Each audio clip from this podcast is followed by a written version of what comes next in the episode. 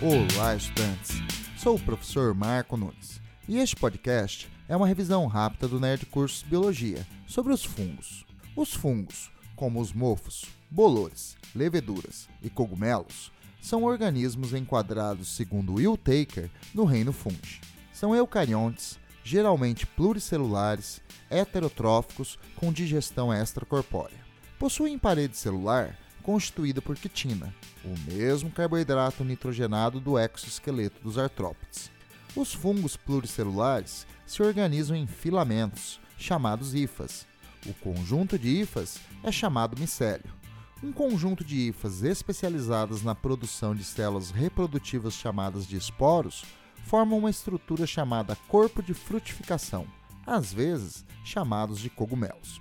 São aquáticos e terrestres, vivendo em ambientes ricos em matéria orgânica, podendo se desenvolver sobre alimentos. Quanto ao metabolismo energético, alguns são anaeróbicos obrigatórios, outros facultativos, e também há os aeróbicos.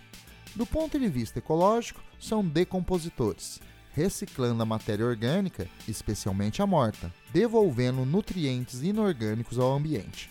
Alguns fungos se relacionam com outros seres vivos, Fungos associados a algas unicelulares formam os líquens, onde as algas fornecem a glicose excedente em troca de água, sais minerais e proteção contra a desidratação. Fungos micorrízicos associados a raízes de vários vegetais aumentam o fornecimento de água e sais minerais às plantas, recebendo glicose em troca. Os líquens e micorrizas são relações mutualísticas. Há espécies que são parasitas vegetais e animais, causando nestes últimos doenças chamadas micoses. Os fungos disputam nichos de decomposição com as bactérias e muitas vezes produzem substâncias que inibem o seu desenvolvimento. Elas são chamadas de antibióticos e a relação de inibição é denominada antibiose. Os fungos apresentam importância econômica. Alguns são comestíveis, Porém, muitos são venenosos.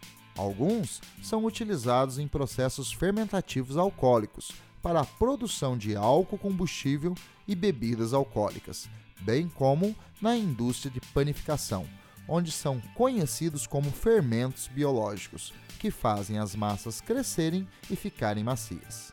Quando se desenvolvem nos alimentos, podem torná-los inaptos ao consumo, causando grandes prejuízos econômicos. Bom, é isso aí. Continue firme nas revisões do Nerd Curso Biologia e bom estudo!